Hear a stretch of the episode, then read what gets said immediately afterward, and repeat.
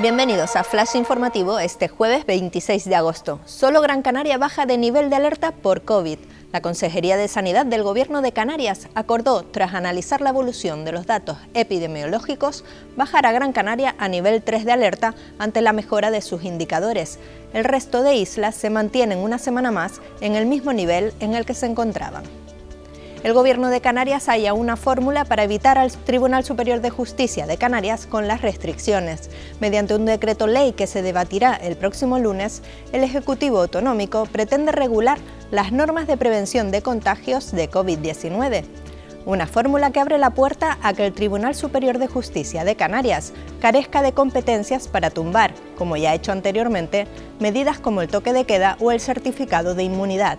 El futuro de Fonsalía queda en manos de la Consejería de Obras Públicas. La Consejería de Obras Públicas, responsable del proyecto, deberá pronunciarse próximamente sobre si realiza un nuevo estudio de impacto ambiental. El anterior caducó en diciembre de 2020 o desiste del proyecto. Si el departamento que dirige Sebastián Frankis opta por la primera vía, que defiende el presidente del Cabildo, Pedro Martín, el proyecto se enfrentará a una legislación ambiental más exigente que la anterior. El nuevo disco de la tinerfeña Ana Guerra sale a la venta el 24 de septiembre.